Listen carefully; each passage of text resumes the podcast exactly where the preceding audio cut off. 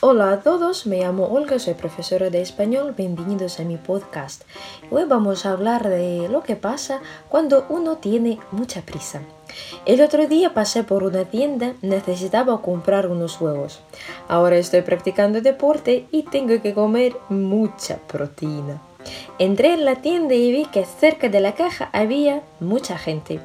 Pero yo necesitaba huevos, sí o sí. Elegí los que necesitaba y fui a la caja. La gente seguía esperando. Sus cestas estaban llenas de comida. ¿Y qué estaban haciendo en una tienda el miércoles a las 3 de la tarde? En aquel momento otra cajera empezó a trabajar, así que esa cola enorme se dividió en dos. Yo también fui a otra caja esperando pasarlo lo más rápido posible. Pero claro, la cola en la que estaba era la más larga. La cajera trabajaba muy lentamente.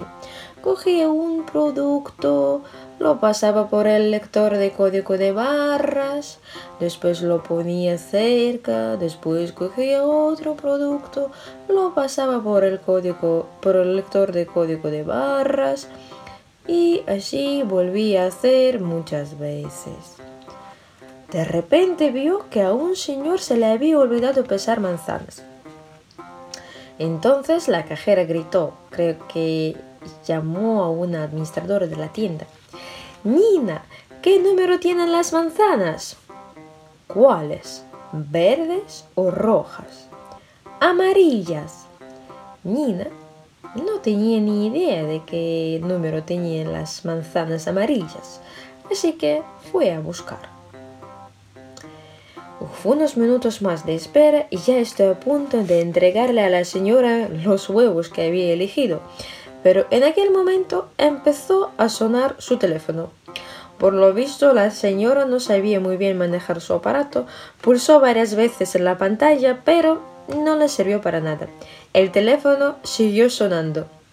Después de varios segundos, muy largos para mí, por supuesto, porque tenía muchísima prisa, el teléfono dejó de sonar y la señora pasó mis huevos por el lector de código de barras.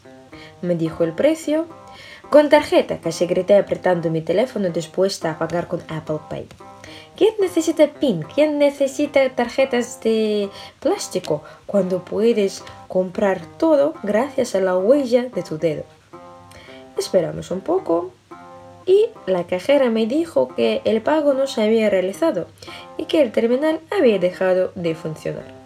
Yo no llevaba dinero en efectivo, así que sin proteína aquel día. Salí de la tienda y fui a casa. Eso es todo, muchísimas gracias por vuestra atención y nos vemos la próxima vez. Si queréis saber más información podéis visitar mi página web lmola.ru. Muchas gracias y adiós.